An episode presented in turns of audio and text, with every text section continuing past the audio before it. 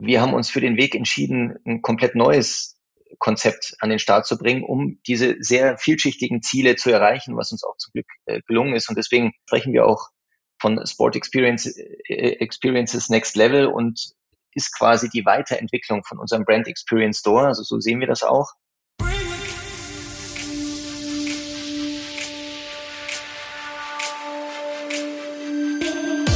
Auch ein sehr erfolgreicher Online-Player wie Keller Sports überprüft sich immer wieder aufs Neue. So hat das Unternehmen während der Pandemie gewissermaßen alte Zöpfe abgeschnitten, um sich noch weiter zu fokussieren und weiterzuentwickeln. Was da genau passiert ist und welche Motivation dahinter gesteckt hat, das verrät uns Markus Trute, einer von drei Geschäftsführern bei Keller Sports, in der heutigen Folge. Thema waren natürlich auch Geschäftszahlen.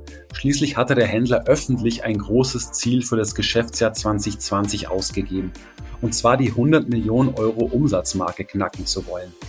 Ist das tatsächlich erreicht worden und wie sieht es im laufenden Jahr aus? Die Antwort gibt's jetzt gleich. Viel Spaß beim Hören.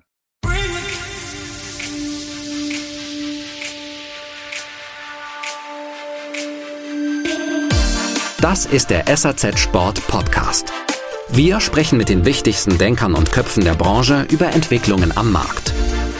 Was ist Ihre Meinung und welche Momente waren für Sie persönlich entscheidend? Ja, hallo Markus, willkommen zum Podcast von SAZ Sport. Danke schon mal für deine Zeit.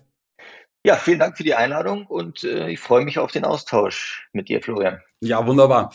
Ja, Markus, du bist jetzt mittlerweile seit fast sieben Jahren bei Keller Sports, hast dort als Director Purchasing and Operations angefangen, das war 2015 und bist ja dann im Januar 2017, also zwei Jahre später, zum Geschäftsführer befördert worden. Das war ja zwischenzeitlich mal der Florian Otte und es war aber eben so, dass die beiden Gründer Moritz und Jakob Keller eben weiterhin drei Geschäftsführer wollten.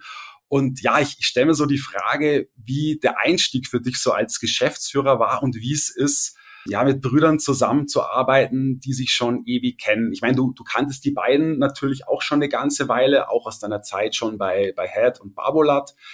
Aber eben dann so mit den Gründern auf Augenhöhe zu agieren, äh, zu arbeiten, ja eben die gleichzeitig Brüder sind und sich wahrscheinlich blind verstehen, das äh, stelle ich mir gar nicht so einfach vor. Also wie, wie war das damals so für dich 2017, zum Geschäftsführer aufzusteigen und dann ja mit den Gründern dann eben auf die Art und Weise zu arbeiten?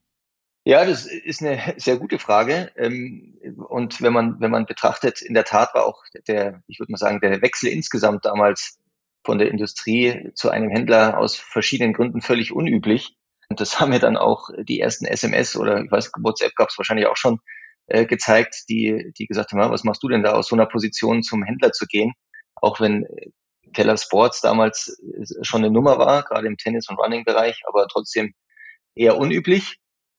Und ja, es hat sich ja so ergeben, dass wir uns drei, äh, sagen wir schon, oder den, den Vorteil hatten, dass wir uns drei seit Gründung eigentlich von Keller Sports gekannt haben durch meine ähm, Vorgeschichten in der Industrie und haben da schon sehr vertrauensvoll in der Industrie-Händler-Beziehung zusammengearbeitet.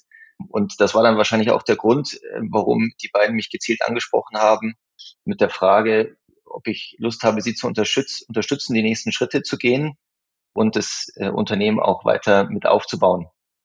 In, in den Gesprächen sag mal, war, war für mich schon sehr wichtig zu verstehen, ob ähm, der, der Schritt in die Geschäftsführung äh, für Sie auch sinnvoll erscheint.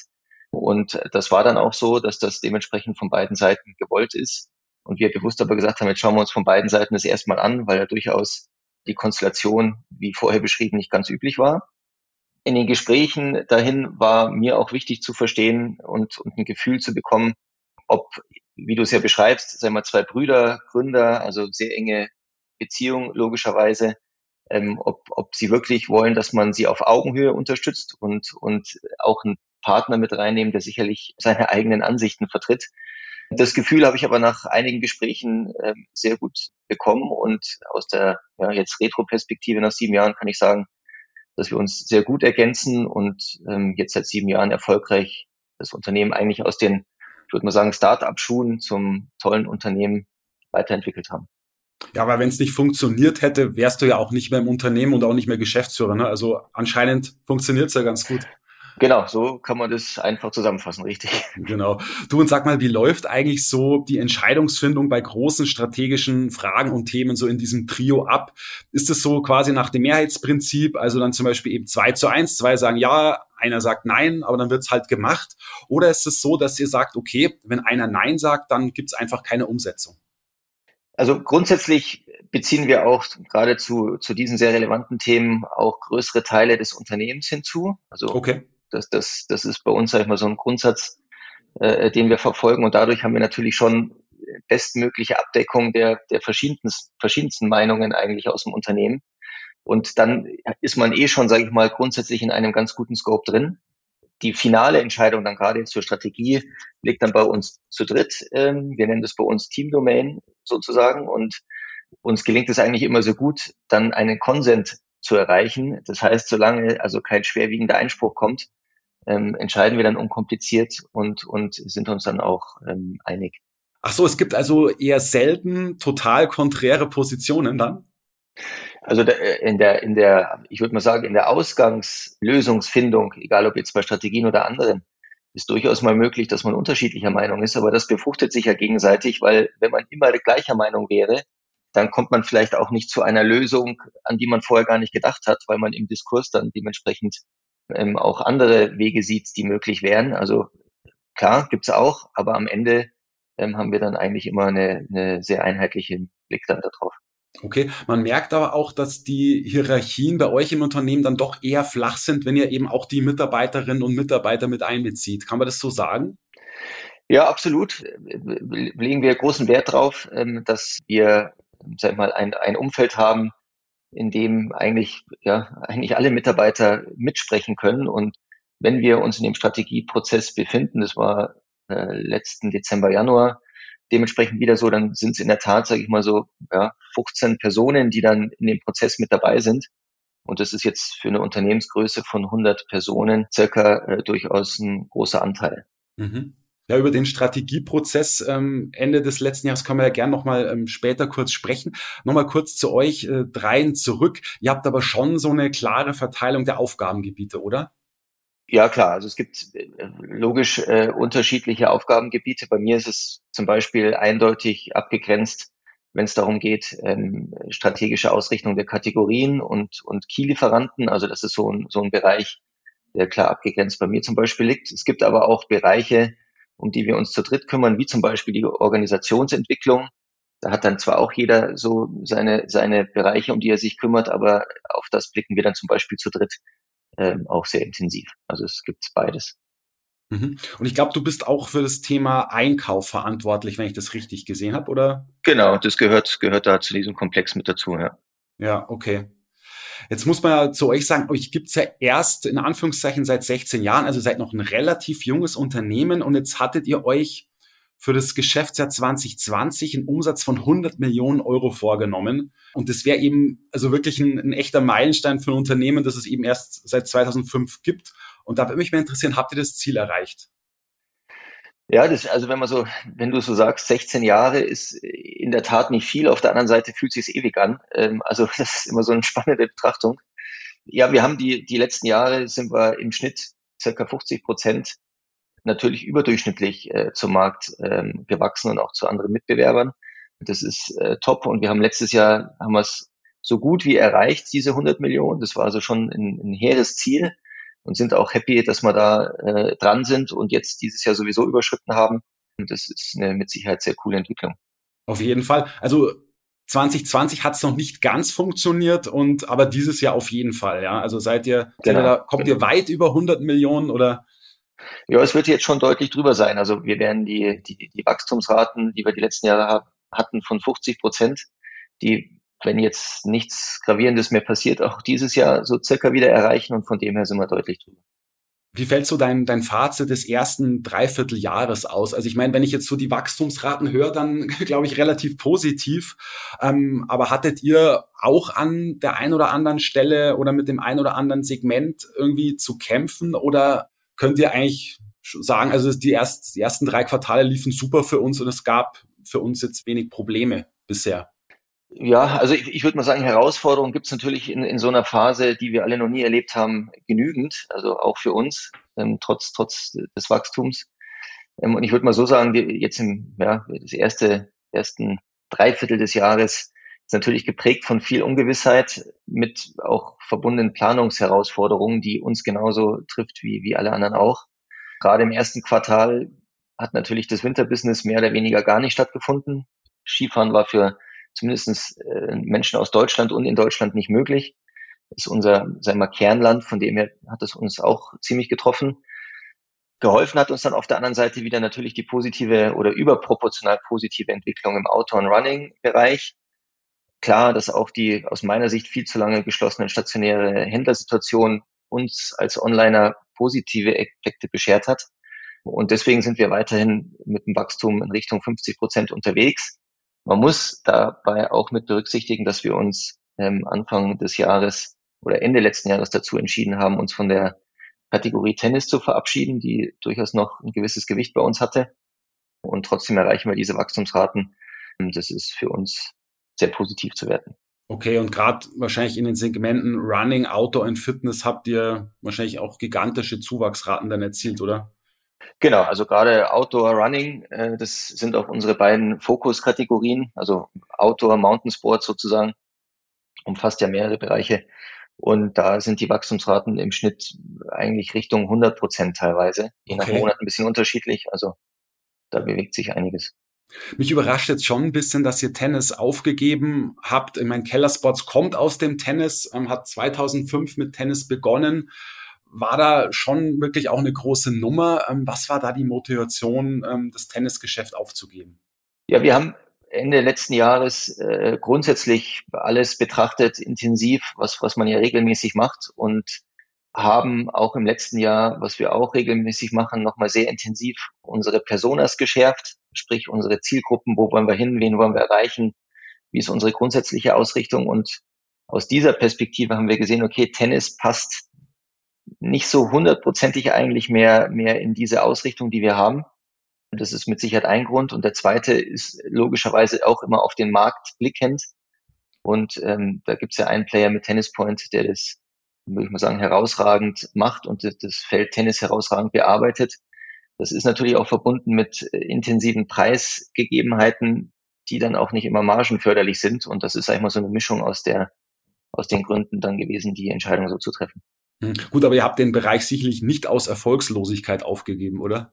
Nee, absolut nicht. Also erfolgslos mit Sicherheit nicht. Aber es ist, wir haben dann auch für uns entschieden, entweder wir machen es richtig oder wir machen es nicht. Und okay. ähm, richtig bedeutet dann natürlich auch äh, Ballbusiness und andere Sichen, die wir, äh, andere Teilsegmente sozusagen, die wir die letzten Jahre schon immer weniger gemacht haben, weil eben da sag ich mal, der Wettbewerb und die Preissituation und Margensituation eigentlich, das war schon immer so, das war schon zu meiner Zeit in der Industrie so eigentlich völlig schwachsinnig sich herausstellt, aber das war dann am Ende, okay, entweder ganz oder gar nicht und haben uns dann auch aus der Persona-Perspektive dafür entschieden, dann eben auch konsequent es nicht mehr zu tun. Es ist mit Sicherheit sehr schwierig, gerade wenn es bei uns jetzt um Tennis eigentlich auch so ein Stück weit um das Herz geht, sich so konsequent zu entscheiden, aber es bringt auf der anderen Seite dann auch wieder mehr Fokus für unsere Hauptkategorien. Ja, schwierige Entscheidung, aber ähm, wir können jetzt in der Nachbetrachtung ähm, bewerten, dass das eine sehr gute Entscheidung war. Mhm, okay. Ja, dann müsst ihr jetzt, glaube ich, euch auch euren riesen Tennisschläger, den ihr da im Büro hängen habt, äh, abnehmen dann, oder? Ich kann mich noch an den erinnern, als ich mal einen Redaktionsbesuch bei euch gemacht habe in der Ballernstraße in München. Also hängt der da noch, dieser riesen Tennisschläger? Oder, oder äh, gibt es den also, schon gar nicht mehr? Dort, also nachdem wir ja auch, also gerade jetzt Moritz Jakob und ich, dem Tennis sehr verbunden sind, aus der Perspektive, dass die beiden mit Tennis angefangen haben und ich eine lange Historie in der Industrie habe, sind wir immer noch Tennisfans und lieben Tennis. Und äh, somit verstecken wir nichts, was mit Tennis zu tun hatte und gehört zu unserer DNA nach wie vor, jetzt halt historisch gesehen. Und von dem her sieht man bei uns auch noch Tenniselemente im Büro. Ah, okay, alles klar. Ich meine, was viele vielleicht auch nicht wissen, Keller Sports war ja in seiner Anfangszeit auch mal stationärer Händler und hatte einen Tennisladen in München.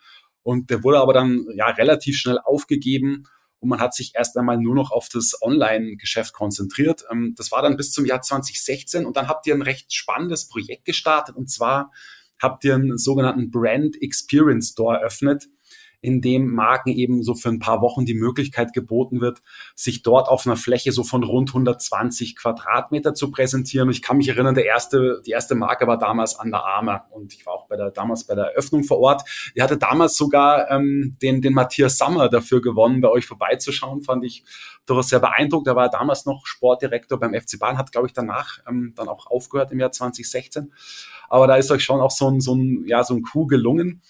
Ähm, jetzt hast du mir im Vorgespräch verraten und da war ich echt ein bisschen überrascht, dass ihr den Brand Experience Store geschlossen habt, also offenbar letztes Jahr. Aber sag vielleicht nochmal kurz, ähm, was würdest du eben nach diesen, ja, fünf Jahren sind es jetzt, beziehungsweise vier Jahre, 2016 bis 2020, was, was ist da so euer Fazit und warum habt ihr den jetzt doch geschlossen?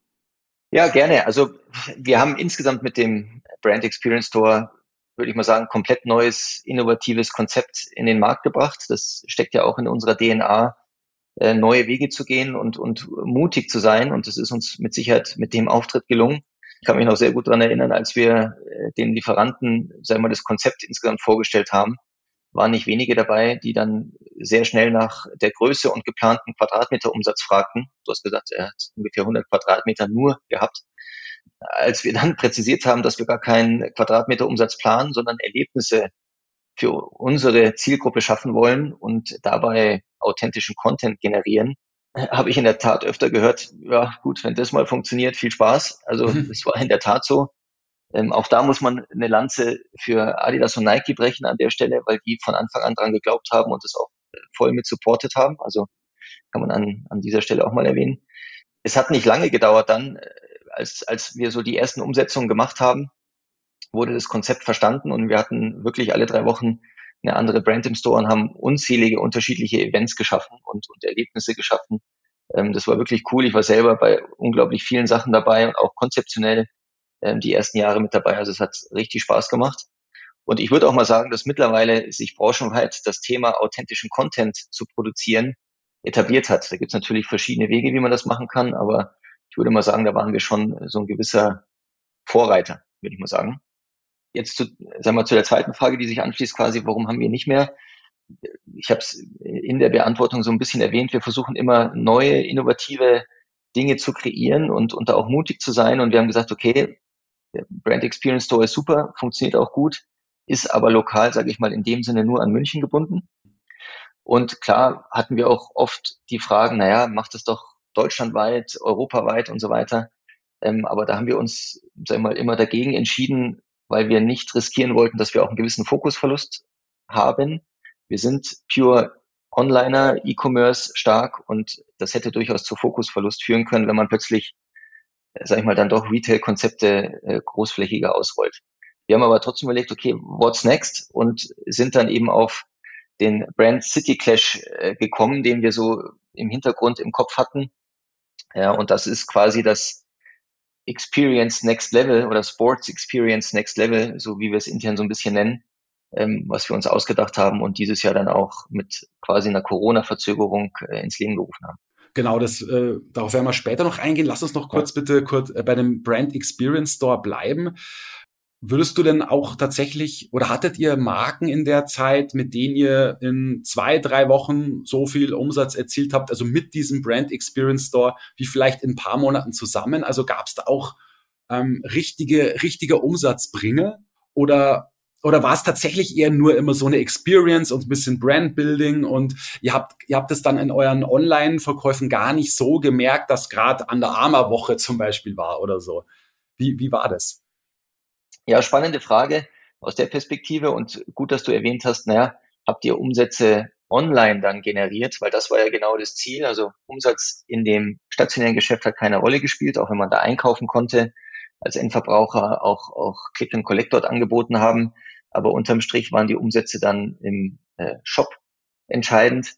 Und äh, dadurch, dass wir diesen authentischen Content generiert haben, den dann in unserem Shop auf Social Media Kanälen gespielt haben, haben wir natürlich dann deutliche Umsatzentwicklungen äh, spüren können, gerade dann nach den Umsetzungen in, im stationären Geschäft. Und da waren sicherlich relevant, welche Launches wurden dann da auch ähm, ähm gezeigt und, und gefeiert. Logisch, dass dann, dann, sag ich mal, große Launches wie von Nike, Adidas, ähm, äh, North Face und so weiter äh, natürlich einen größeren Impact in Sales haben.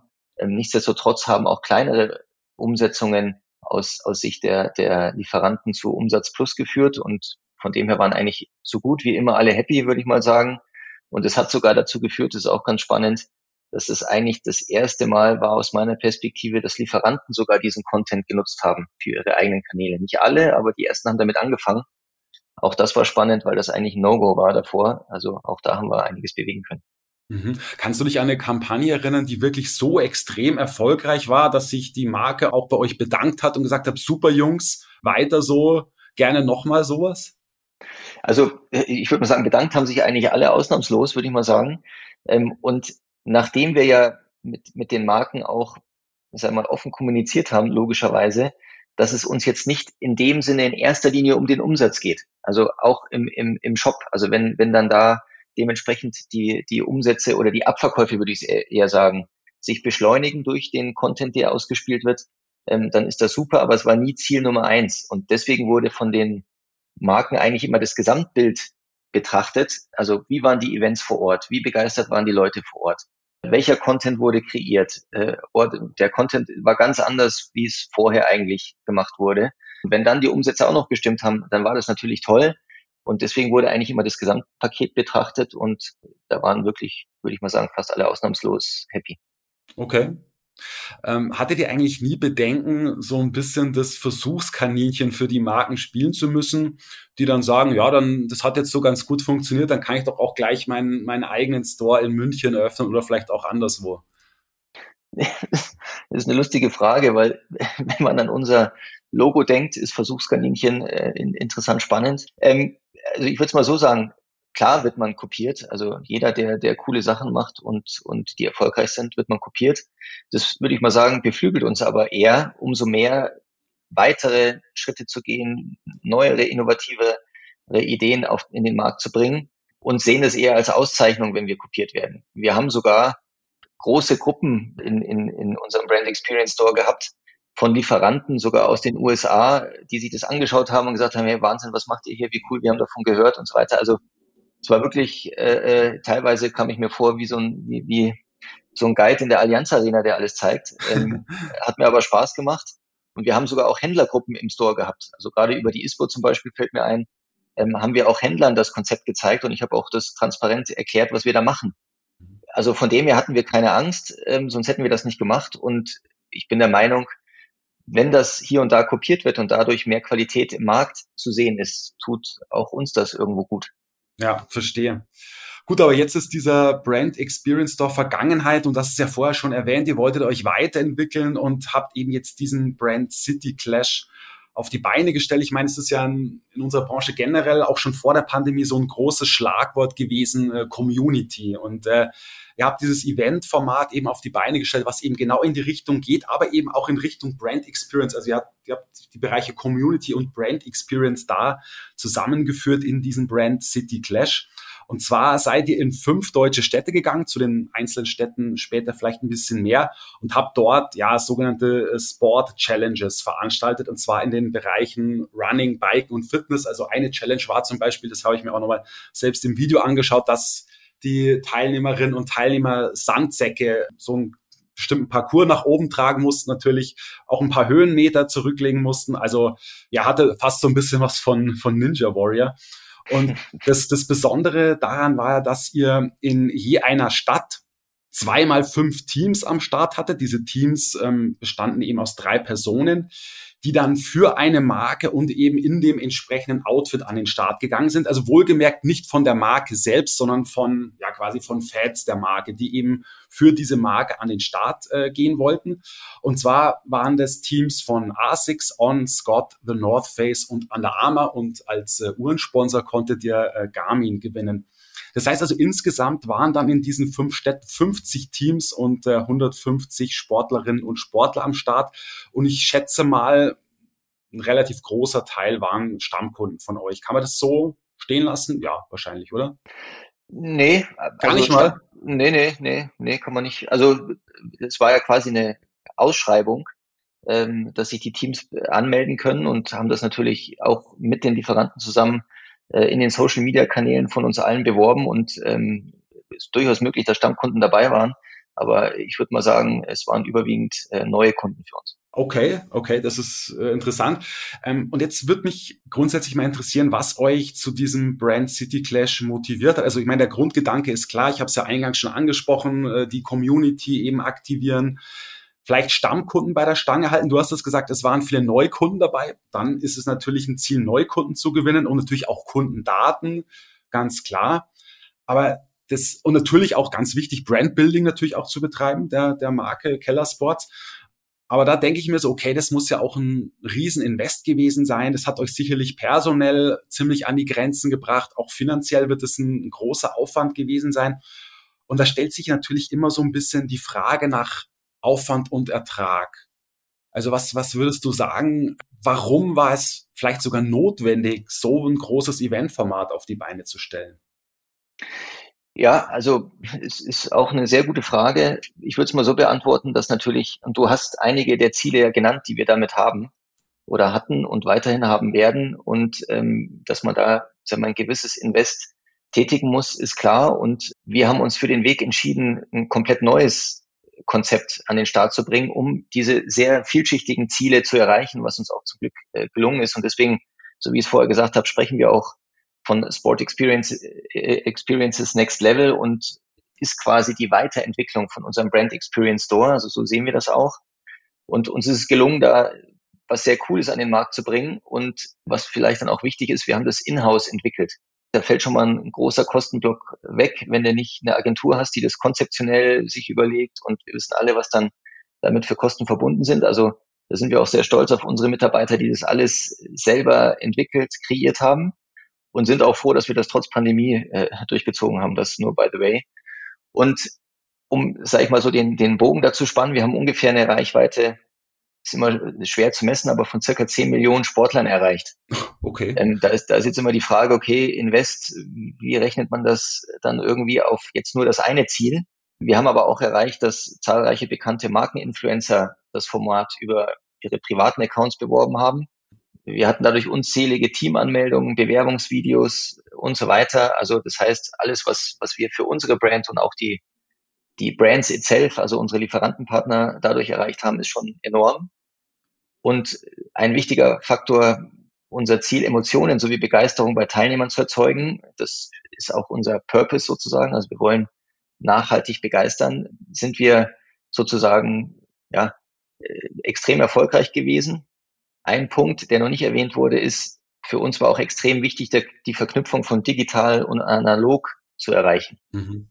Und das haben wir auch da, würde ich sagen, einzigartig umgesetzt, weil mit unserer Keller Smiles App, die wir auch dafür genutzt haben, mit Challenges, die da integriert wurden und so weiter, auch im Vorfeld, äh, Vorbereitungschallenges und so weiter, haben wir es erreicht, alle unsere Assets von Keller Sports, auch Keller X und Keller Smiles, perfekt zu verbinden und, und auch unsere Partner aus der Industrie ideal äh, damit einzubinden. Und ähm, ja, also das, das ist, sag ich mal, etwas weiter ausgeholt. Deswegen ist Invest äh, dann natürlich insgesamt schwer zu messen, aber unsere Partner haben uns natürlich da auch sehr gut unterstützt. Auf diesem Wege kann man auch gerade diesen Brands, die du gerade erwähnt hast, äh, nochmal einen, Dank aussprechen. Ist auch nicht selbstverständlich heutzutage, aber dadurch, dass alle ähm, sehr happy waren, äh, hat sich das mit Sicherheit für alle Seiten gelohnt. Und ich, du hast vorher kurz gesagt, was wir da alles gemacht haben. Da sind noch spannende KPIs, die unser Team da zusammengebastelt hat. Äh, lustig. Insgesamt haben die Teilnehmer eine Strecke zurückgelegt von München nach Barcelona und wieder zurück. Okay. Also das sind auch coole Dinge. Dann sind die Jungs und Mädels da dreieinhalb Mal die Zugspitze hochgelaufen. Äh, und es wurden, glaube ich, vier Elefanten rumgetragen, irgendwie so, habe ich im Kopf. Also äh, das ist noch ein ganz lustiger Nebeneffekt. Ja, ich meine, du hast vorhin natürlich auch zu Recht gesagt, solche, der Erfolg solcher Events ist schwer zu messen, aber habt ihr nicht vielleicht, also ihr habt diese Wettkämpfe im, in diesen fünf deutschen Städten im Juli, August ausgetragen. Habt ihr währenddessen oder danach nicht vielleicht besonders hohen Traffic im Online-Shop festgestellt, besonders hohe Salesrate oder, oder ist euch da nichts, nichts, nicht zwingend was aufgefallen? Weil das könnte man ja eigentlich erwarten, dass im Nachgang dieses Events oder vielleicht auch schon während des Events, ähm, dass da besonders viel geht. Also muss ja eigentlich so sein, oder? Absolut, also das kann man, wenn man will, kann man das schon erkennen. Es ist nur, sage ich mal, gerade auch dieses Jahr in diesem sehr volatilen Markt unfassbar schwer, da dann tatsächlich Synergien zu erkennen. Vor allem, wie gesagt, wie du ja gesagt hast, ist eigentlich die, die Teasing-Phase über die Durchführung und jetzt dann im Nachgang natürlich auch diese ganzen Content-Geschichten zu pushen, ist ein Zeitraum von, würde ich mal sagen, fast einem halben Jahr. Und es ist jetzt nicht so, dass es dann plötzlich durch die Decke gegangen ist, sondern dadurch, dass es sich über ein halbes Jahr erstreckt, ist es, sage ich mal, ein kontinuierliches, mit Sicherheit, ja, ein, ein Vorteil, den wir dadurch haben und der sich dann auch im Shop auswirkt. Aber wenn man dann wieder sagt, okay, im Mitte Juni war es, glaube ich, haben die stationären Geschäfte zum Glück, würde ich wirklich sagen, wieder aufgemacht, hat mhm. jeder Online auch einen gewissen Drop wieder gehabt. Und das war quasi die Hochphase des Teasings. So, wie, wie stellt man jetzt da den Zusammenhang her? Was ist wie erfolgreich? Ist schon extrem schwer. Ähm, aber was für uns viel wichtiger ist, ist, sage ich mal, das, das Feedback, was wir bekommen haben, äh, den Reach, den wir erreicht haben, das sind ja klar messbare Komponenten. Und die haben natürlich auch einen Impact auf, auf Sales und Conversion, ohne Frage. Ja. Also man kann festhalten, 2022 soll es das Event auf jeden Fall wieder geben. Ja, absolut. Wir haben auch schon Ideen, wie man das alles äh, erweitern kann. Da kann ich jetzt noch nicht so viel dazu sagen, aber wir sind heiß drauf. Okay. Ich würde ganz gerne noch auf die Wettkampforte zu sprechen kommen, also auf die fünf deutschen Städte, wo ihr diesen Brand City Clash veranstaltet habt. Das war zum einen natürlich in eurer, in Anführungszeichen, Heimatstadt München. Und dann habt ihr euch Dresden rausgesucht und dann, da gebe ich zu, bin ich ein bisschen überrascht. Also äh, Freiburg, Münster und Würzburg. Ähm, ich will den Städten natürlich nicht zu nahe treten, aber ich hätte mir für so einen Brand City Clash tatsächlich gedacht, okay, da geht Keller Sports jetzt in die Big Cities nach Frankfurt, nach Hamburg, nach Berlin. Also warum Freiburg, Münster und Würzburg? Ich meine, ihr habt euch natürlich auch was dabei gedacht, sich euch die Städte rauszusuchen. Also warum diese drei Städte? Ja, man wird ja von den Big Brands auch zu Big City Geschichten so ein bisschen gezwungen, würde ich mal fast sagen. Und auch da versuchen wir mutig zu sein und neue Wege zu gehen und haben das bewusst nicht getan. Und das war auch eine Idee aus, aus unserem Team, die gesagt haben, ja, warum sollen wir jetzt nach Berlin gehen, wo so viel, wo eigentlich ein Überangebot herrscht, auch für Endverbraucher und, und Sportler. Da fällt das vielleicht gar nicht auf. Lasst uns doch in Städte gehen, die, sage ich mal, so ein bisschen in zweiter Reihe stehen. Okay. Ähm, und das war bewusst so entschieden. Wir wollten eigentlich auch nach Österreich. Da haben wir uns dann im, im März, April dagegen entschieden, weil man wegen der Pandemie noch nicht genau wusste, na, wie, wie sieht das über der Grenze dann aus und so weiter. Deswegen haben wir Österreich noch rausgelassen. Das nur by the way. Und ausgewählt wurden dann diese Städte nach äh, eigentlich relativ einfachen Kriterien. Sind das sportaffine Städte? Wie ist da die, die, die Kundenstruktur? Wie passt das zu unseren Personas? Was sind da sonst für Sportangebote? Das waren dann eigentlich so die Kriterien, warum diese Städte ausgewählt worden sind. Und natürlich, dass man es geografisch so ein bisschen verteilt. Okay, ja, verstehe. Ja, du hast vorhin das Thema Personas angesprochen, wahnsinnig wichtiges Thema Zielgruppen. Ähm, Markus, würdest du sagen, dass ihr eure Kunden jetzt einfach noch besser kennt? Also nicht nur durch diesen Brand City Clash, sondern natürlich auch durch die starke Zeit des E-Commerce, gerade während der Hochphase der Pandemie. Ja, absolut. Ich meine, den, den Kunden so gut wie möglich zu kennen, ist, ist, würde ich sagen mal, äh, ein, ein extrem wertvoller Schlüssel zum Erfolg. Und dadurch, dass wir eigentlich alles äh, aus der Perspektive des Kunden denken und überlegen, macht das für den Kunden Sinn, betreiben wir dann sehr hohen Aufwand, um ständig auch an unseren Personas äh, zu schärfen und, und sie zu analysieren, habe ich vorher schon mal im, im Nebensatz erwähnt. Und wir haben natürlich den Vorteil, dass wir extrem viele Datenquellen haben. Also wir haben klar Shop und alles, was dazugehört. Wir haben aber auch die Keller Smiles App, die nochmal ganz andere Daten auch zu Endverbrauchern ähm, uns in unser System spielt und mit Sicherheit auch, sag mal, die, der, der Live-Connect zu, zu Endverbrauchern extrem wichtig ist, weil da man ein gewisses Gefühl auch äh, besser entwickeln kann als über die reinen Daten. Und das ergänzt sich dann perfekt, würde ich mal sagen, mit den reinen Daten und dann aber auch jetzt über so einen langen Zeitraum mit so vielen Menschen persönlich in Kontakt zu sein, ähm, hilft natürlich, um Personas weiter zu analysieren und zu schärfen. Ja, Markus, was, was würdest du denn sagen? Wer ist denn so der typische Keller-Sports-Kunde? Ich weiß, dass sich das natürlich immer weiter, ähm, dass es immer weiter zu differenzieren ist. Es gibt ja diese typische Persona auch nicht mehr. Ich meine, wir haben in unserer letzten Ausgabe ja auch einen großen Aufmacherbeitrag dazu geschrieben zum Thema Outdoor-Personas. Da, da sind, das sind, haben wir sieben oder acht erarbeitet. Also es waren un unglaublich viele. Aber kannst du den, den, sagen wir mal, den typischen Kellerspots-Kunden mal so ein bisschen charakterisieren und ja, könnt ihr den gerade mit solchen Events wie dem Brand City Clash am besten abholen? Weil solche Events, die sorgen ja auch außerhalb des Teilnehmerfelds, du hast es ja vorhin schon angesprochen, ihr habt 10 Millionen Sportler möglicherweise erreicht, die sorgen ja einfach auch für eine gigantische Aufmerksamkeit und Reichweite.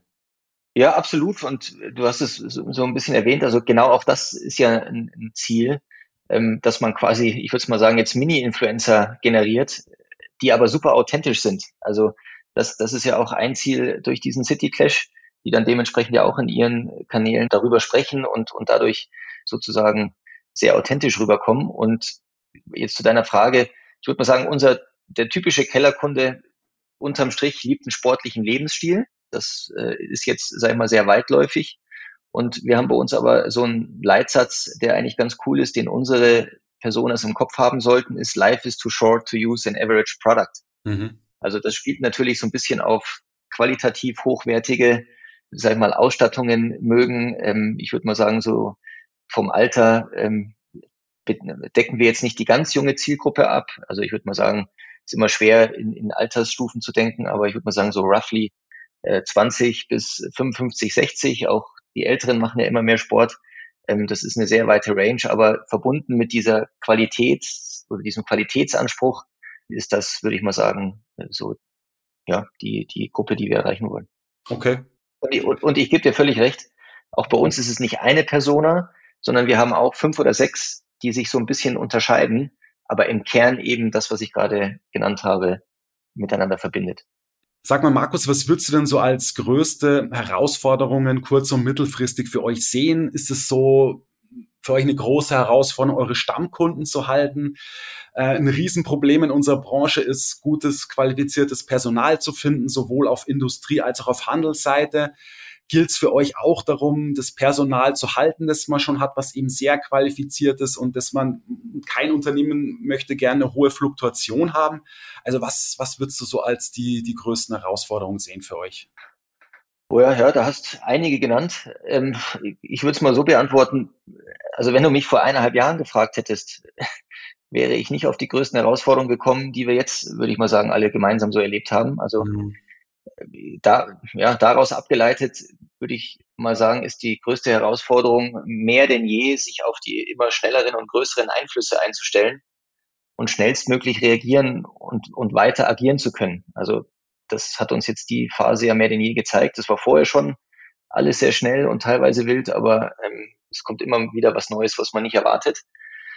Und wir haben auch, sag mal, auch die Fragen zu Personal und so weiter spielen da auch eine Rolle. Um, um das, sag ich mal, bestmöglich meistern zu können, haben wir bereits vor der Pandemie eine neue Organisationsform eingeführt, die auf diese Einflüsse, auf das Schnelllebige und so weiter eigentlich ganz gut ausgerichtet ist. Kann da gerne noch einen Satz zu sagen, dass äh, dementsprechend ist die Organisationsform Holacracy, nennt sich das, und das ist ein Ansatz, ähm, wo Klarheit und Transparenz ja, über die Arbeit in einem Team oder einer Organisation zu, Organisation zu gewinnen und Entscheidungsprozesse schlank und effektiv zu halten. Das ist, sag ich mal, so der, der Kern. Und es wird die Eigenverantwortung der Mitarbeiter in, in ihren Rollen und die Selbstorganisation von Teams sehr stark gefördert. Das ist dadurch verbunden, das Schlagwort äh, möglichst agil zu sein, schnelle Entscheidungsprozesse zu haben, ist da mit Sicherheit ein Kern und ja, das hilft uns auch zu diesen bei den, sag ich mal, anderweitigen Fragen, die du noch hattest zur Herausforderung Mitarbeiter, Mitarbeiterbindung und so weiter, wir, wir merken, dass das sehr gut ankommt. Wir haben relativ junge Mitarbeiter im Schnitt und, und die fühlen sich da sehr wohl und ja, schauen wir mal, was noch alles kommt. Kannst du mal ein praktisches Beispiel nochmal dafür nennen, wie sich das so äh, eben in der Praxis auch auswirkt? Ja, also wir, in, in dieser Organisationsform wird Wert darauf gelegt, dass man sehr stark interdisziplinär Teams zusammenstellt und auch denkt ähm, und dadurch ähm, für gewisse Bereiche sehr schnell Entscheidungen getroffen werden können. Und du hattest es vorher ganz am Anfang äh, gesagt, als du gesagt hast, naja, also man merkt irgendwie bei euch, äh, ist, ist wenig Hierarchie vorhanden. Auch das spielt eine Rolle, dass wir drei, ähm, wie es eigentlich ja klassisch in einem ähm, Unternehmen ist, nicht jede oder viele Entscheidungen treffen oder alle Entscheidungen treffen wollen, sondern das sehr stark im Unternehmen durch klare äh, Zuordnungen, man nennt es Domains, äh, geregelt ist, wer welche Entscheidungen trifft. Das führt alles, äh, sag ich mal, zu, zu diesen Vorteilen, die wir da sehen. Da könnte man jetzt einen eigenen Podcast zu machen. ähm, deswegen äh, in der Kürze so ein Einblick. Ja, den müssen wir jetzt leider hier beenden, Markus. Ich sage äh, vielen Dank für das Gespräch. Ich wünsche euch noch ähm, alles Gute für das weitere Jahr, für das äh, letzte vierte Quartal und natürlich auch für eure weiteren Projekte, speziell natürlich diesem äh, wirklich sehr spannenden Brand City Clash. Ja, vielen Dank, Florian. Hat Spaß gemacht. Ähm, gerne irgendwann mal wieder. Das war der SAZ Sport Podcast. Sie finden alle Folgen online auf unserer Website www.sazsport.de sowie auch auf Spotify, Google Podcasts und Apple Podcasts. Folgen Sie uns, um keine weitere Folge zu verpassen. Wir freuen uns über Ihr Feedback und Anregungen und hören uns beim nächsten SAZ Sport Podcast.